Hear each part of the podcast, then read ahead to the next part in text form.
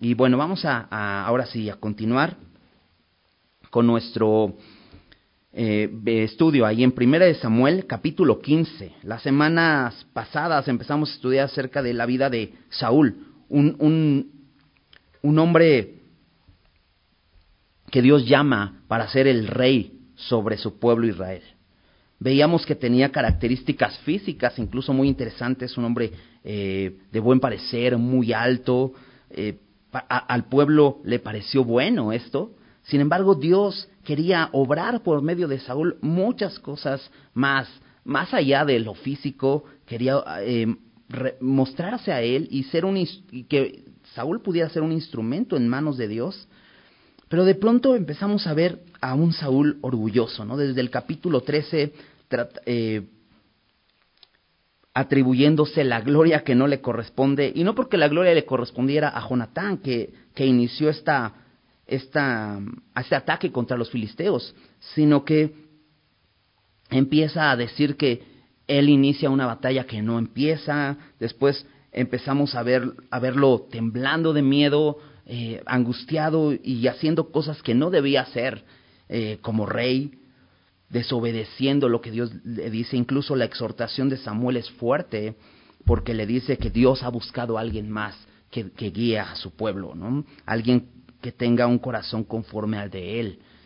Sin embargo, parece que esto no, no impresiona para nada a Saúl sino que va en descenso y continúa en descenso. Saúl comenzó bien, comenzó lleno del Espíritu Santo, siendo guiado por el Señor, ganando batallas, pero de pronto empieza a enfocarse en sí mismo y entonces, por su propia seguridad, por su propia protección, empieza a, a hacer cosas que no debe, ¿no? La semana pasada veíamos cómo es está simplemente con un grupo de hombres sentado debajo de un granado, mientras su hijo empieza una batalla confiando en el Señor y Dios les da una victoria increíble donde ni siquiera ellos eran necesarios, porque el, mismo pueblo filisteo eh, se peleaban entre ellos mismos, se destruían entre ellos mismos. Sin embargo, eh, Saúl comete algo eh, que daña al pueblo porque les hace jurar algo bastante necio Incluso lleva, su orgullo lo lleva a considerar más importante su propia, sus propias leyes, tanto que era capaz de matar a su hijo con tal de que se cumplieran. Entonces, este, este rey se está imponiendo de tal manera que es capaz de matar a su hijo. Y, hoy lo vamos a ver cómo todo ese orgullo que hay en él lo lleva a desobedecer a Dios y a perder su corona, la corona que Dios le había dado como rey, a perder este privilegio. ¿Por qué? Por esta soberbia que había en él. Pero quisiera empezar con una oración y entrar de lleno al texto. Vamos a orar.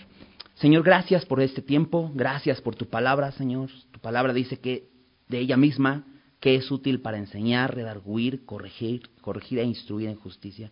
Señor, y eso es lo que te pedimos, Señor, que nos hables por medio de tu palabra, Señor, que nos enseñes, pero que también, Señor, nos redarguyas, corrijas nuestros, nuestro mal camino, nuestra mala perspectiva, Señor, nos enfoques en ti, Señor, y nos instruyas en justicia, Señor. Háblanos esta noche, Señor, nos ponemos en tus manos en el nombre de Jesús. Amén. Bien, capítulo 15, primera de Samuel. Dice, después Samuel dijo a Saúl, Jehová me envió a que te ungiese por rey sobre su pueblo Israel. Ahora pues está atento a las palabras de Jehová. Así ha dicho Jehová de los ejércitos. Yo castigaré lo que hizo Amalek a Israel al oponerse en el camino cuando subía de Egipto. Ve pues y hiere a Amalek y destruye todo lo que tiene y no te apiades de él. Mata a hombres, mujeres, niños y aun los de pecho, vacas, ovejas, camellos y asnos. Saúl pues convocó al pueblo y les pasó revista en Telaim, doscientos mil de a pie y diez mil hombres de Judá. Y viniendo Saúl a la ciudad de Amalek, puso emboscada en el valle, y dijo Saúl a los eneos, Idos, apartados y, y salir de, de entre los de Amalek, para que no os destruya juntamente con ellos, porque vosotros mostrasteis misericordia a todos los hijos de Israel cuando subían de Egipto, y se apartaron los eneos de entre los hijos de Amalek. Y Saúl derrotó a los amalecitas desde Ávila hasta llegar a Shur, que está al oriente de Egipto, y tomó vivo a Agag, rey de Amalek, pero a todo el pueblo mató a filo de espada. Y Saúl y el pueblo perdonaron a Agag y a lo mejor de las ovejas y del ganado mayor, de los animales engordados y de los carneros y de todo lo bueno, y no quisieron y no lo quisieron destruir. Mas todo lo que era vil y despreciable destruyeron. E, e, en, esta, en estos primeros versículos vemos a, nuevamente a Samuel, ¿no? El, capítulo anterior vimos que después de la reprensión que le da en el capítulo 13 Samuel a Saúl, en el capítulo anterior vemos que Saúl ha tomado a un sacerdote de la familia de Elí, está con él y consulta a Dios por medio de, de él. Pero aquí vemos otra vez a Samuel. Samuel, este sacerdote que Dios puso, que era el juez sobre Israel, y a, a quien el pueblo desecha de alguna manera, aunque Dios le repite, no te desechan a ti, me desechan a mí. Pero nuevamente vemos aquí a Samuel. Y Samuel es este profeta, alguien que habla de parte de Dios, y Dios le habla, en este caso a Saúl, de, por parte, eh, por medio, perdón, de, de Samuel. Y Samuel le recuerda algo. Le dice, Jehová me envió a que te ungiese por rey sobre su pueblo Israel. ¿Eso cuándo sucedió? ¿Sabes? Capítulo 10, aquí ahí sucede que Saúl es ungido como rey. Pero es interesante que Samuel se lo recuerde. Porque no fue Saúl el que se puso como rey. Fue Dios el que lo escoge y lo unge de una manera especial. Y entonces después de recordarle eso, le dice, ahora pues, está atento a las palabras de Jehová. Y creo que definitivamente Saúl era responsable, pero tenía una gran necesidad de prestar atención, estar atento a las palabras de Jehová. Anteriormente, si recuerdas en el capítulo 13, a causa de que no puso atención a las palabras de, de Jehová, él ofreció holocausto cuando no debía hacerlo. Entonces parece como si Dios le estuviera dando una oportunidad nueva de hacer lo correcto. Samuel se acerca a él y dice, ya que eres el rey, lo que tienes que hacer y lo que te corresponde es prestar atención. ¿Qué, es prestar atención? Cuando, cuando alguien presta atención, presta todos los sentidos, ¿no? Hoy es difícil ver eso, ¿no? Con, con todo lo que nos absorbe la tecnología, ¿no? Estás platicando con alguien y de pronto en ese mismo momento está platicando con alguien más. No tiene toda tu atención, es difícil, ¿no? Eh, eh, tristemente nos sentamos a, a comer y muchas veces estamos hay, hay, alguien más en la mesa, aunque no nos está acompañando a comer, y es alguien que está platicando por, por teléfono, por mensaje, y entonces estamos distraídos y no prestamos la atención debida, ¿no? Incluso esto, esto ha llegado de tal manera a nuestras vidas que hasta nuestro tiempo a solas con Dios, nuestro tiempo devocional, que debería ser un tiempo en calma, puede ser interrumpido por alguna llamada o por algún mensaje y entonces no prestamos la atención debida. ¿no? Y esto es, esto es bien importante. Lo que aquí está diciendo es, Samuel es, es de considerarse. ¿Qué es prestar atención? Josué 1.8, un versículo que hemos memorizado acá en la iglesia, varios que, hemos, que nos hemos discipulado, dice que nunca se aparte de tu boca este libro de la ley, sino que de día y de noche meditarás en él y creo que aquí se refiere a eso. Estar atento se, se refiere a meditar, no solo escuchar, porque puedo congregarme, que por cierto es bien importante, ¿no? y te animo a que vengas, si no tienes algún impedimento, vengas y te congregues, y que juntos podamos escuchar la palabra, y puedes venir y congregarte y oír la palabra, pero no estar prestando atención. Puedes incluso conectarte, si no puedes venir, puedes conectarte a escuchar la palabra, ¿no? Quizá lo haces desde la comodidad de tu cama. A veces no es lo más adecuado porque hay distracciones, ¿no? Quizá en casa, y por eso no, no es lo más adecuado, ¿no? Porque hay muchas distracciones, ¿no? y no prestamos la atención de vida, ¿no? Puedes incluso hacer todos los días tu devocional, pero no estar poniendo atención. Importante. ¿Cómo es poner atención? Meditar. Y meditar no solamente mientras estoy leyendo, sino durante el día. ¿Qué, ¿Cuánta atención pongo a lo que Dios me habló? ¿Qué tan importante es para mí? ¿Qué tantas veces lo traigo a mi mente durante el día? La meditación de la palabra es bien, bien importante. Y es que cuando yo medito en la palabra, entonces lo empiezo a, a valorar, lo empiezo a poner en un lugar seguro, porque todo eso empieza a llegar a mi corazón. De la meditación viene el atesorar. Por eso dice Josué 1.8, sino que de día y de noche meditarás en él para que guardes. Primero dice guardar, dice, y luego dice y hagas. Porque una vez que yo medito en la palabra, lo guardo en mi corazón, lo atesoro y es valioso para mí, y entonces puedo obedecer. La meditación y el guardar la palabra es la clave de la obediencia. Y acabamos de leer un pasaje donde hay desobediencia. Pero es interesante que Samuel empiece diciendo esto a Saúl. Está atento a las palabras de Jehová.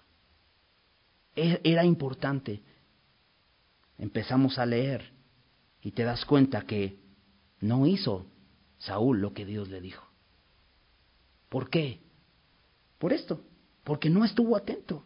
Entonces nos podemos ver reflejados aquí. Qué importante. A veces nos sentimos miserables, nos damos cuenta que no, no, no somos eh, victoriosos en la batalla, fallamos, Dios nos pide que hagamos algo y no lo logramos hacer, no, lo, no obedecemos, nos sentimos miserables. ¿Por qué? Creo que la clave es estar poniendo atención. Esto es escuchar con atención, meditar durante el día, atesorar lo que está escrito. Y de esa manera vamos a poder vivir vidas obedientes a lo que Dios nos dice.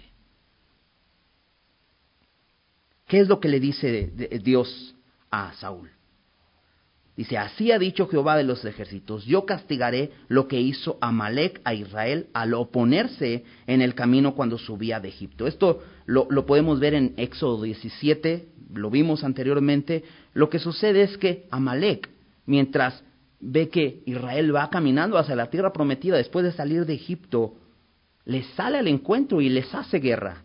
En Deuteronomio 25, Dios le dice al pueblo, esto, es, esto está escrito en este libro que se le conoce como la segunda ley o la repetición de la ley, en Deuteronomio 25, 17. Le dice, acuérdate de lo que hizo Amalek contigo en el camino cuando salías de Egipto, de cómo te salió al encuentro en el camino y te desbarató la retaguardia de todos los débiles que iban detrás de ti cuando tú estabas cansado y trabajado y no tuvo ningún temor de Dios. Por tanto, cuando Jehová tu Dios te dé descanso de todos tus enemigos alrededor de la tierra que Jehová tu Dios te da por heredad para que la poseas, borrarás la memoria de Amalek debajo del cielo. No lo olvides. Entonces, esto es algo que está escrito, no es que de pronto Dios se acordó, más bien Dios le está recordando por medio de Samuel a Saúl la palabra. Era importante que se llevara a cabo esto. ¿Por qué?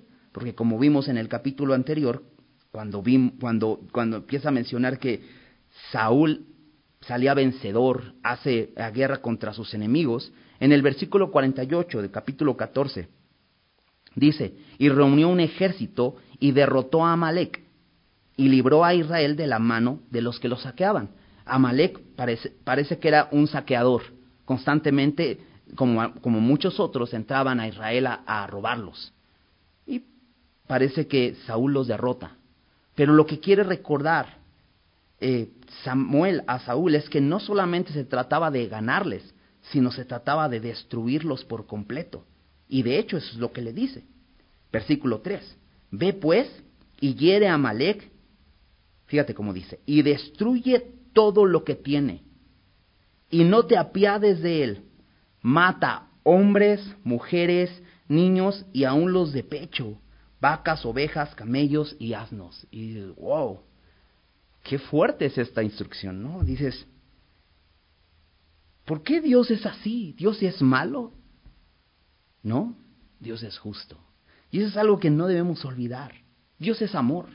La Biblia lo declara. Y sí, Dios envió a su Hijo para salvarnos. Pero Dios es justo. ¿no? Dice la palabra que de la manera que está establecida para los hombres que mueran una sola vez y después de esto el juicio. Va a haber un juicio que todos vamos a enfrentar.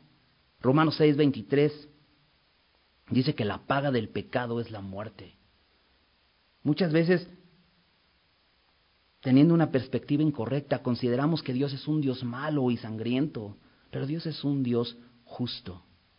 Dios es un juez justo que va a castigar el pecado. Pero Dios ya envió a su Hijo. ¿Para que no perezcamos, sino que vengamos a Jesús y Él sea nuestro Salvador? No debemos vernos como seres humanos, no debemos vernos como víctimas. Somos culpables, somos pecadores, merecemos la muerte. Cuando nosotros reconocemos esto, Vamos a pedir un Salvador. Y sabes, el Salvador ya fue enviado.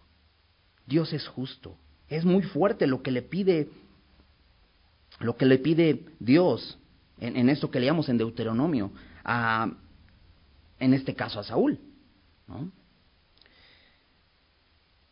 Pero Dios es justo. Y Saúl tiene que hacerlo. No era algo sencillo. Por eso e, era necesario que Saúl recordara aquel momento cuando Dios lo llenó de su espíritu y por medio del Espíritu Santo pudo llevar a cabo la tarea que Dios le había dado. No era sencillo. Él no debía hacerlo en sus fuerzas. Sin embargo, empezó a hacerlo en sus fuerzas. ¿Por qué? Dice versículo 4, convocó al pueblo y les pasó revista. Fíjate cuántos eran. Doscientos mil de a pie y diez mil hombres de Judá. 210 mil hombres peleando de parte de Israel para ir y vencer a Amalek. Suficientes, podríamos pensar, muchísimos, una gran cantidad. La última vez tenía 600 hombres. Antes había, había logrado juntar un ejército de tres mil hombres. Aquí tiene 200 mil, es increíble. Pero creo que era un error tener tantos. ¿no? de, hecho, ¿Recuerdas la batalla de Gedeón cuando Dios usa Gedeón y empieza a reducir el ejército? Y, terminan 300 hombres. Parece que eran tantos. Y es que en el, en el, más adelante, uno, uno de los pretextos que, que, que Saúl usa para justificar su pecado para tratar de decir, pues no, no fue malo lo que hice, lo que pasa es que temí, temí al pueblo.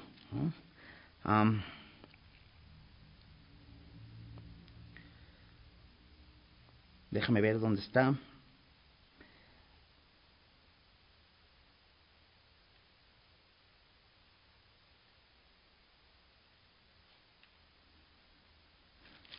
Versículo Ah, versículo 23. Versículo 24. Dice, eh, entonces Saúl dijo a Samuel, yo he pecado, pues he quebrantado el mandamiento de Jehová y tus palabras, porque temía al pueblo y consentía la voz de ellos. Perdona pues ahora mi pecado. Vamos a ver más de esto eh, después, pero es interesante que dice, temía al pueblo. Y es que era tanto pueblo que tenía una gran influencia sobre este hombre que era temeroso del hombre. Dice, dice eh, eh, Proverbios que el temor al, al hombre es lazo. ¿no? debemos temer al hombre, él te, debía temer a Dios. Sin embargo, aquí estaba enfocado en sus fuerzas, tenía un gran ejército, no duda en hacerlo esta vez, reúne a su ejército y tal parece que era algo que ya le gustaba a Saúl, tener victorias, en, lo vimos en el capítulo anterior, en todas ellas era vencedor. Entonces no le cuesta ningún trabajo, toma a sus hombres, va, hace una emboscada, dice el versículo 5, en el valle, Y de pronto vemos a un Saúl misericordioso, porque habla a los ceneos, versículo 5, les dice que, versículo 6, les dice a los ceneos que se aparten, porque ellos mostraron misericordia a Israel. Cuando venían de Egipto, igualmente, estos hombres parece que muestran misericordia a Israel y le dice Saúl, ustedes van a vivir por eso. Entonces vemos a un hombre piadoso, quizá porque ve esto. Y entonces salen de ahí los ceneos. Versículo 7 dice, y Saúl derrotó a los amalecitas. Y dices, wow, si hasta aquí hubiera estado el, el pasaje, hubieras dicho, pues ahí está, un, un, hombre aparte obediente, puso atención. Pero versículo 8 es terrible. Dice, y tomó vivo a Agag, rey de Amalek, pero, todo, pero a todo el pueblo mató a filo de espada. ¿Cuál fue la instrucción en el versículo 2? En el versículo 3, perdón. Destruye todo lo que tiene. Mata a hombres y Agag era un hombre. ¿Qué tenía que hacer? Igualmente, matarlo como a todos. Pero ¿por qué lo, por qué lo deja vivo? ¿Qué, ¿Qué razón tenía de dejarlo vivo? Probablemente esto hacían las demás naciones. ¿Por qué? Porque esto se, se convertía en su trofeo. ¿Cómo iba a llegar eh, Saúl triunfante de nuevo a Israel? Pues con el rey de los amalecitas en su poder, para hacerlo su siervo, para quitarle su corona y coronarse con su corona. Y parece que esto es lo que quería el pueblo cuando decía, danos un rey como tienen las demás naciones. Ellos habían estado observando el actuar de los demás reyes y él, pues ya, llegó, llegó con su trofeo. Saúl ahora es un rey victorioso que, miren, aquí está el rey de la otra nación, ya no tiene pueblo, lo quiere humillar, ¿no? De alguna manera. Pero dice versículo 9, y Saúl y el pueblo perdonaron a Agag y a lo mejor de las ovejas y del ganado mayor de los animales engordados, de los carneros y de todo lo bueno, y no lo quisieron destruir, mas todo lo que era vil y menospreciable, destruyeron. Y dices, pues no es bueno esto. Dice, y Saúl y el pueblo perdonaron a Agag. ¿Esto no sería bueno? ¿Acaso Dios no está a, favor del perdón? Y la instrucción es muy clara. Versículo 3 nuevamente le dice, no te apiades de él. El perdón podría convertirse en algo piadoso, pero dice aquí, no te apiades de él. Destrúyelo por completo. Ahora es importante entender que Dios quiere que le obedezcamos por completo. Una obediencia a la mitad no es obediencia. Dios quiere que seamos obedientes completamente.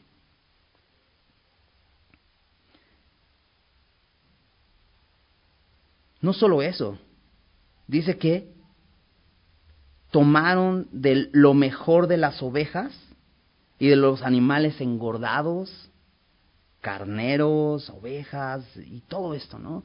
Y dices, ¿qué la instrucción no fue muy clara? Nuevamente versículo 3, ovejas, camellos, asnos, vacas. Es muy clara la instrucción. Y sabes, la palabra de Dios es bien clara con nosotros. ¿no? Hoy no solamente tenemos el Antiguo Testamento, donde podemos extraer tantos principios, ¿no? sino tenemos el Nuevo Testamento y, y, las, por ejemplo, las cartas de Pablo son tan claras. Acompáñame rápidamente Colosenses, Colosenses 3. Y, y, algo parecido hay ahí, en, en Colosenses 3, versículo 5. Dice, haced morir, pues, lo terrenal en vosotros. Hagan morir, dice Pablo. Lo mismo que le está diciendo Samuel a Saúl. Mata todo. Y así Dios nos dice, mata todo. Todo lo terrenal, todo lo terrenal que hay en ti. Y empieza a hacer una lista. Dice, fornicación, impureza, pasiones desordenadas, malos deseos y avaricia, que es idolatría. Hace una lista y es muy claro. Todo. Podemos hacer una, una lista aquí. Es decir, ¿hay impureza en mi vida? ¿Hay fornicación en mi vida? ¿Pasiones desordenadas? ¿Avaricia? Dice, cosas por las cuales la ira de Dios viene sobre los hijos de desobediencia. Dios va a juzgar esto con ira, con el justo juicio de Dios, con la ira de Dios. Va a venir sobre los que viven haciendo estas cosas. Dice, en las cuales vosotros también anduvisteis en otro tiempo cuando vivíais en ella. Eh, Pablo le está hablando a creyentes, nos está hablando a nosotros, dice diciendo, esa es nuestra vida pasada. Por eso hagan morir eso, eso ya no debe estar vivo en ustedes. Pero chécate versículo 8. Pero ahora dejad también vosotros todas estas cosas. Porque, ¿sabes? Dios quiere todo de nosotros y quiere que hagamos morir todo. Porque podemos ser como este pueblo, que solamente mató a lo vil y despreciable, dice ahí. Y muchas veces así somos, ¿no? Lo que moralmente se ve mal es lo que destruimos. Podemos, eh, escuchamos que la fornicación es pecado y dicen, no, pues es que estoy viviendo en unión libre, eso es fornicación, eso es pecado, me caso. Y entonces ya no lo ve nadie mal, ¿no? Eh, algunos dicen, no, pues es que fumar es pecado, lo dejo de fumar, ¿no? Y, dejamos de hacer cosas externas que se ven mal al exterior, que lo consideramos vil y menospreciado, ¿no? Pero ¿qué tal lo interno? ¿Qué tal lo que la gente no ve? Y lo seguimos conservando y lo seguimos valorando como algo importante para nosotros. Por eso dice aquí, en, ahí en Colosenses eh, 3.8, dice, pero ahora dejad también vosotros todas estas cosas, ira, enojo, eh, blasfemia, malicia, blasfemia, palabras deshonestas de vuestra boca. Estas son palabras eh, groseras, eh, vulgaridades. Todo eso dice, quiten eso, ¿no? No mintáis los unos a los otros, la mentira, ¿no? Y muchas veces todo eso está realmente viviendo en nosotros. No lo matamos, no lo quitamos, ¿no? Lo atesoramos. Nos es importante. Dios quiere todo. Dios quiere que matemos todo, todo aquello que es carne, todo aquello que es terrenal. Dios quiere todo de nosotros. Y eso es lo que le pide a Saúl. Mata a todo. Pero dice, y Saúl y el pueblo perdonaron a Agag y a lo mejor de las ovejas y del ganado mayor, de los animales engordados, de los carneros y todo lo bueno a sus ojos. Y no lo quisieron destruir. Y aquí está rebeldía. Cuando Dios te dice, quita esto de tu vida, deja esta relación, no te asocies con esa persona, no te unas en yugo desigual, deja esta actividad, deja esta costumbre. No queremos hacerlo. Es su rebeldía. Más adelante es lo que le dice Samuel a Saúl. Como pecado, dice el versículo 23 en este mismo capítulo, porque como pecado de adivinación es la rebelión, y como ídolos e idolatría la obstinación. Pero nos gusta clasificar, clasificamos los pecados. Esto es no es tan pecado, no es tan pecado, es pecado, el pecado es pecado, ¿no? Bueno, no es tan malo, si es malo es malo, ¿no? Pero clasificamos los pecados, ¿no? Decimos, no, yo, yo idólatra, no, yo no tengo ídolos. Pero ¿qué tal eres rebelde? ¿Y qué tal no quieres dejar aquellas cosas que Dios te ha pedido que dejes? Que nos podemos ver reflejados aquí con Saúl y con este pueblo que no ha obedecido de manera completa. ¿Por qué? Porque, y lo hemos estado viendo en la vida de Saúl, Saúl se cree más sabio. Por eso Proverbios 3, 5 y 6 nos dice, fíate de Jehová de todo tu corazón, no te apoyes en tu propia prudencia diría Samuel, está atento a las palabras de Jehová. Está atento. ¿Por qué? Porque si no, entonces apoyarte en tu propia prudencia no te va a permitir que Dios corrija tu camino. Saúl ya estaba desviado. Dios podía corregir su camino sin duda. Dios le está dando esta oportunidad. Pero Saúl está ensimismado y entonces consideran perdonar. Cuando Dios dijo, no te apiades perdona los, estos animales engordados solamente destruyen lo vil. Versículo 10 dice, y vino palabra de Jehová a Samuel diciendo, me pesa haber puesto por rey a Saúl, porque se ha vuelto de en pos de mí y no ha cumplido mis palabras. Y se, y se apesadumbró Samuel y clamó a Jehová toda aquella noche. ¿Qué sucede? Dios todo lo sabe. Dios conoce lo profundo de nuestro corazón. Y Dios conocía lo que estaba sucediendo en la batalla. Samuel no. Y Dios le revela a Samuel estas cosas.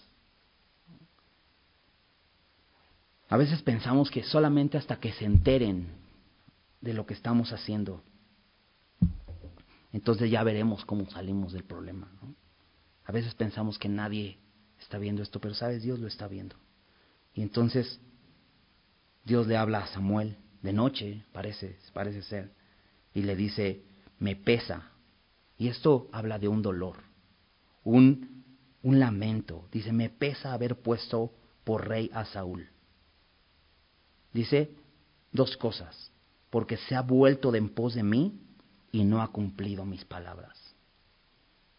Se ha vuelto en pos de mí, esto es, me ha dado la espalda, se ha alejado de mí, está caminando en el sentido contrario, no quiere estar cerca de mí. ¿Te ha pasado? ¿Te identificas?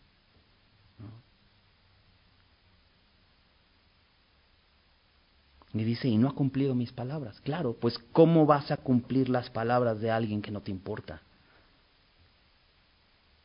Y creo que esta es la razón de la desobediencia.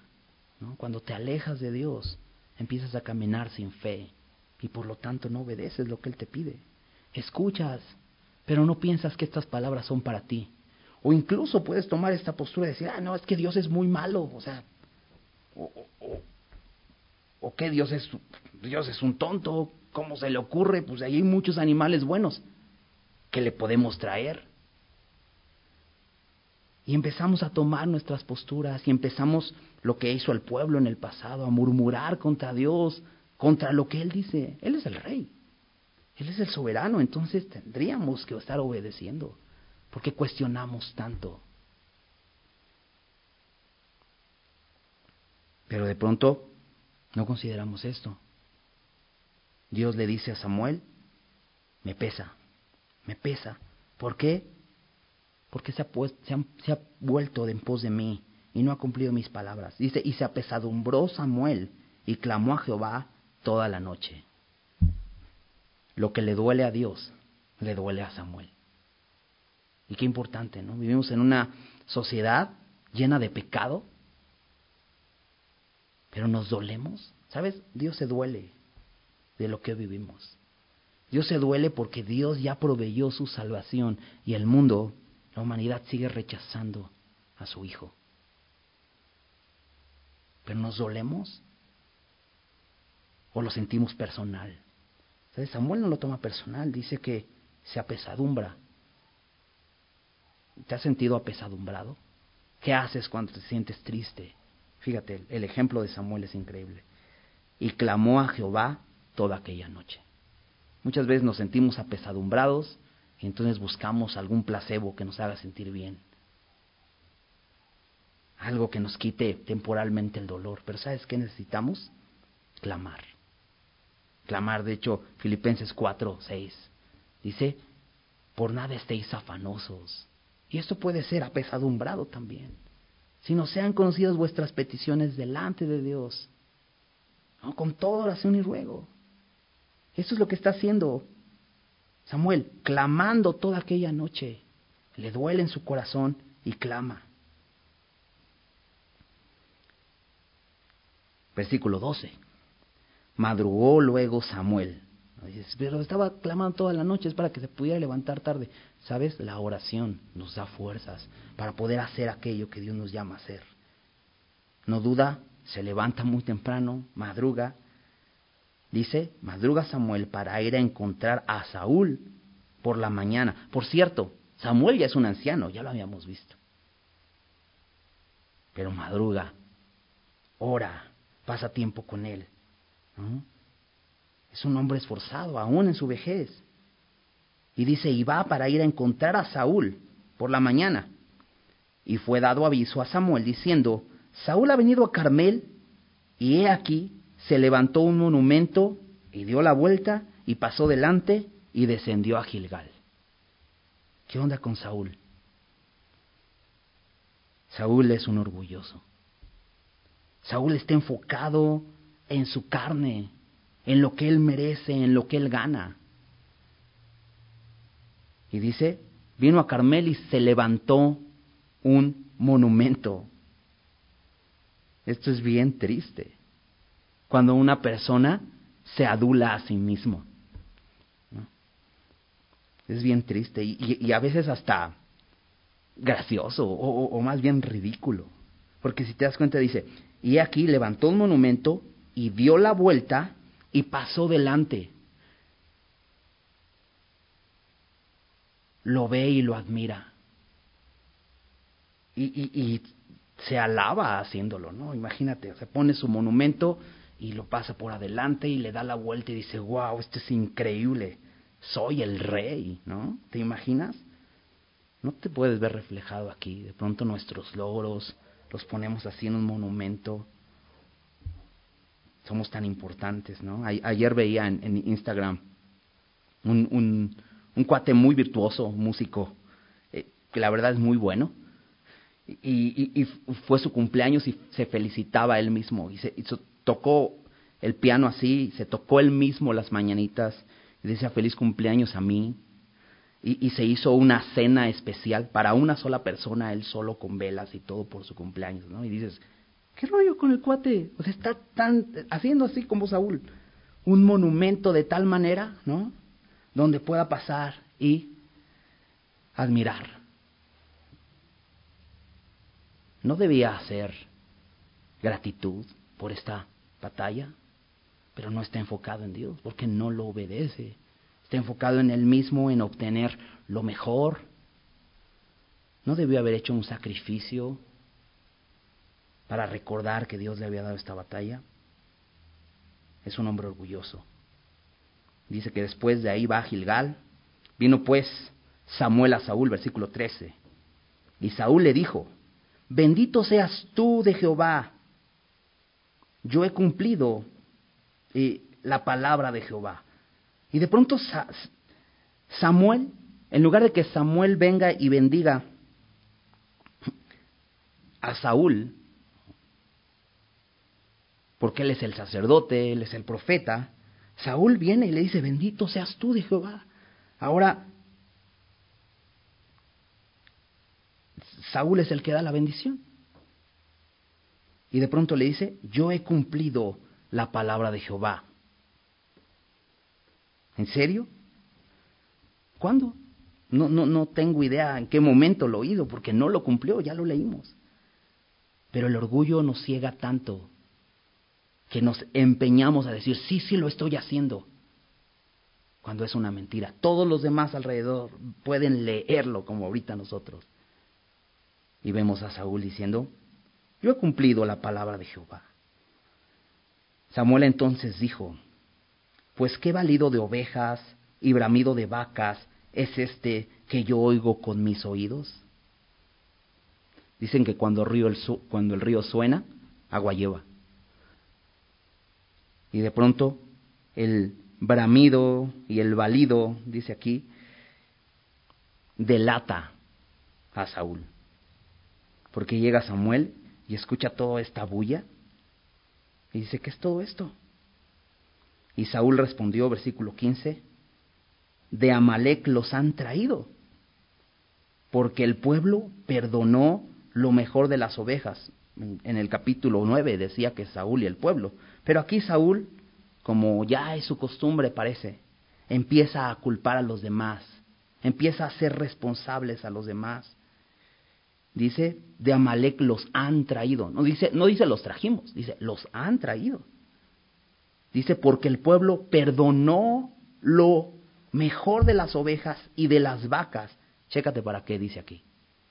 Para sacrificar, para sacrificarlas a Jehová tu Dios. No te quejes, Samuel. son para Jehová tu Dios. Algo que, que me llama tanto la atención es que Dios no es el Dios de Saúl, solamente es el Dios de Samuel al parecer, para, para ofrecerlos, sacrificarlos a Jehová tu Dios. Dice, pero lo demás lo destruimos. Entonces dijo Samuel a Saúl, déjame declararte lo que me ha dicho esta noche. Y él respondió, di.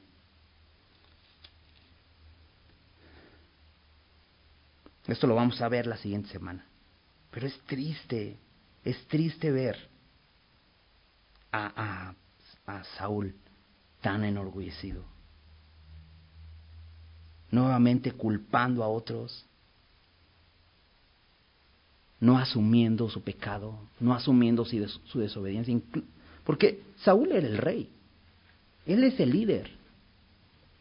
De hecho, lo vimos siendo tan firme y cómo el pueblo era tan leal a él en la batalla anterior. Tanto que el pueblo desmayaba de hambre porque temían el juramento de Saúl. Pero ¿qué pasa? Que Saúl no es un buen líder, porque en, él mismo no hay obediencia. Lo que le dice Dios a, a Samuel es esto, él me dio la espalda. Él mismo no obedece. ¿Cómo podría tener un pueblo obediente? ¿Cómo, podría, ¿Cómo podría ser el pueblo obediente si no tiene un líder que le dé ejemplo? El pueblo ya estaba alejado de Dios tiempo atrás, tanto que pidieron un rey y rechazaron a Dios. Pero aquí el rey está igual de perdido. ¿Sabes? mucho, mucho de lo que son nuestros gobernantes refleja mucho a la nación. E, eso es cierto. ¿no? Nos podemos quejar tanto y, y hablamos de que cierto gobernante es corrupto, pero la corrupción es un círculo. Si tú no das mordida, no se cierra el círculo. Pero no matamos eso, lo seguimos atesorando.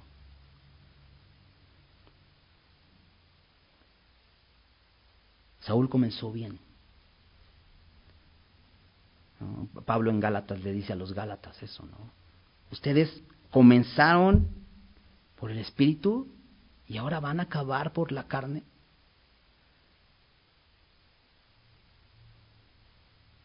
Dios nos pide que destruyamos la carne.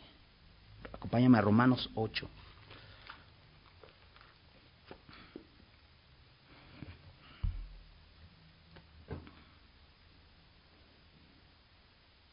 Dice en el versículo 6, Romanos 8, 6. Desde, desde el versículo 5 dice, porque los que son de la carne piensan en las cosas de la carne, pero los que son del Espíritu en las cosas del Espíritu. ¿Qué pensaba Saúl? En las cosas, simplemente en las cosas de la carne. Por eso no ponía atención a la palabra. Por eso no podía seguir al pie de la letra lo que Dios le decía no meditaba en lo que Dios le había dicho. Versículo 6. Porque el ocuparse de la carne es muerte, pero el ocuparse del espíritu es vida y paz. Por cuanto los designios de la carne son enemistad contra Dios. Eso es lo que sucedió con Saúl. Le había dado la espalda a Dios. Se había constituido enemigo de Dios. ¿Por qué? Porque ahora él era el rey. Porque no se sujetan a la ley de Dios, ni tampoco pueden, y los que viven según la carne no pueden agradar a Dios. ¿Sabes por qué no pudo obedecer Saúl a Dios? Simplemente porque vivía según la carne y no según el Espíritu. ¿Sabes por qué no obedecemos lo que Dios nos dice? Por eso, porque vivimos enfocados en la carne, no obedecemos lo que Dios nos dice. El ocuparse de la carne es muerte, pero el ocuparse del espíritu es vida y paz. ¿Por qué no vivimos vidas de paz, de gozo, como deberíamos vivirlas? Porque Jesús ya ha venido a hacer una obra en nosotros y hemos creído en Él. Estamos completos. Pero ¿por qué no vivimos esas vidas de gozo y de paz? ¿Por qué sencillamente porque estamos en la carne. Y por eso Pablo en Colosenses dice, hagan morir carne, hagan morir eso terrenal en ustedes. Porque eso eran ustedes antes. Necesitamos andar en el Espíritu. Por eso dice aquí en el versículo 9, mas vosotros, a diferencia de lo que éramos antes, a diferencia de lo que el mundo vive, mas vosotros no vivís según la carne, sino según el Espíritu. Dice Pablo, si es que el Espíritu de Dios mora en vosotros. El Espíritu de Dios mora en ti. Si has creído en el Señor Jesús, Él ha puesto su Espíritu en ti, para que vivas por el Espíritu. Pero este es eh, a lo que dice Pablo, si es que una condición, y es algo para reflexionar, el Espíritu de Dios vive en mí, entonces ¿por qué hago en la, ando en la carne? ¿Por qué no puedo obedecer a Dios? ¿Por qué no medito en su palabra? Medito en todo.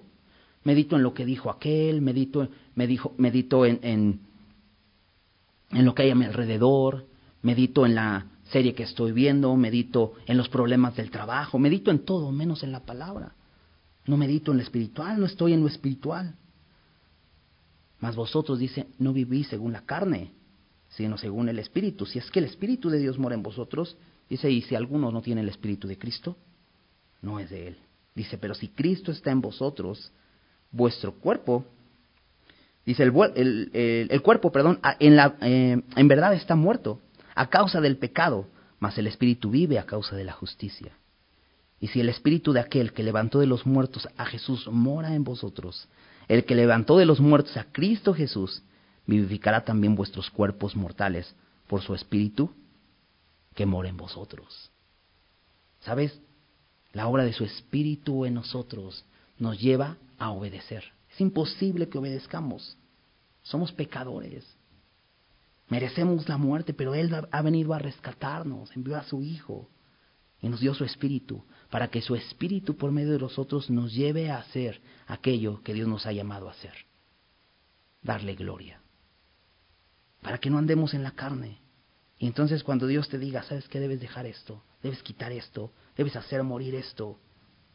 Obedezcamos y lo destruyamos por completo.